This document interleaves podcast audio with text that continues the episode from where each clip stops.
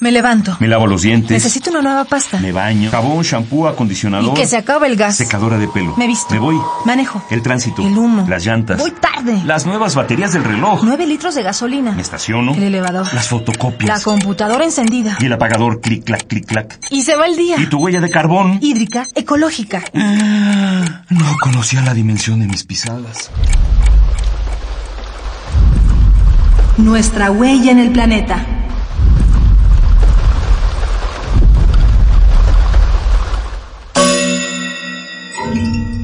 Ambiente y cultura alimentaria. Pesquerías sobreexplotadas. El mar en riesgo.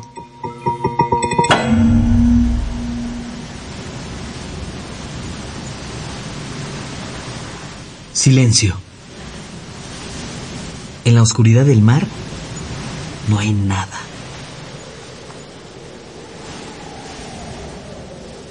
Silencio. Que sin peces no hay aves en los cielos grises de Australia, Japón, Nueva Guinea y Estados Unidos. El mar se ha quedado mudo.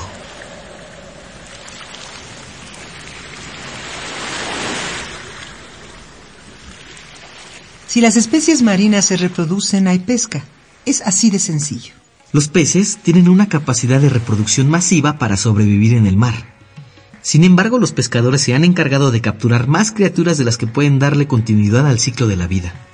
Esto a la larga acaba con las especies que no logran regenerarse al mismo ritmo. Y no solo eso, si estas especies desaparecen, los ecosistemas se alteran, ya que cada especie cumple una función en la red alimentaria de los mares.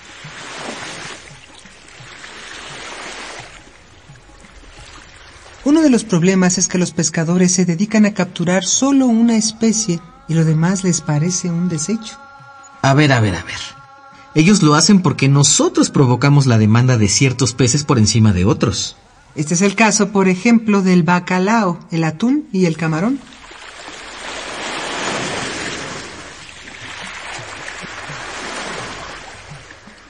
Entre los seres marinos que más la sufren está el camarón. Dormido o despierto se lo lleva la red y junto a él se van montones de criaturas acuáticas.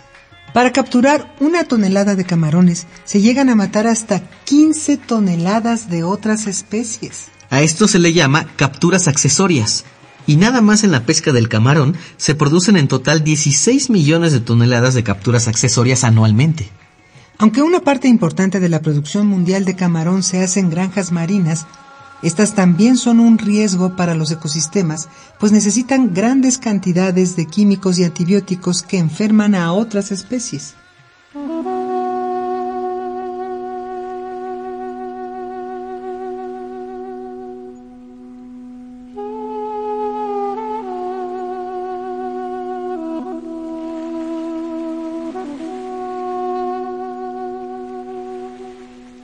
¿Cómo atrapar un pez?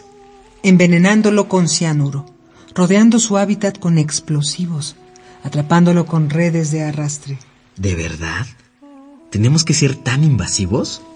¿Será que no nos damos cuenta del daño que le estamos haciendo a los arrecifes, a la vida bajo el agua? Los peces pequeños, los no deseados, mueren cruelmente junto con tortugas, aves marinas, focas, ballenas y delfines, que luego son arrojados por la borda sin ningún provecho. ¿Me sirve? No me sirve. ¿Me sirve? No me sirve. ¿Así vemos la vida?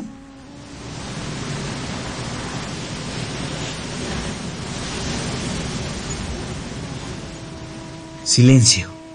El mar se ha quedado mudo. Nos lo estamos acabando.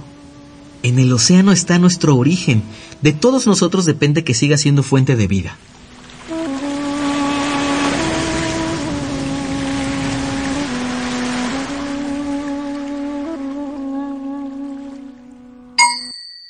Ecopuma. Tres ideas para que hagamos la diferencia. Consume productos de la región donde vives y diversifica el tipo de pescado que consumes. Investiga y respeta las temporadas de veda. Prefiere los ejemplares pequeños. El pescado pequeño se encuentra en la parte baja de la cadena alimenticia, así que generalmente hay más de ellos. Hagamos la diferencia. Ecopuma. Universidad Sustentable. Esta fue una coproducción del Programa Universitario de Medio Ambiente Puma y Radio UNAM. Huella de carbono, hídrica, ecológica, Huella humana. pasos inmediatos, nocivos. Indelebles. Estamos a tiempo de cambiar nuestra ruta. ¿Cuál es la dimensión de tus pisadas? Nuestra huella en el planeta.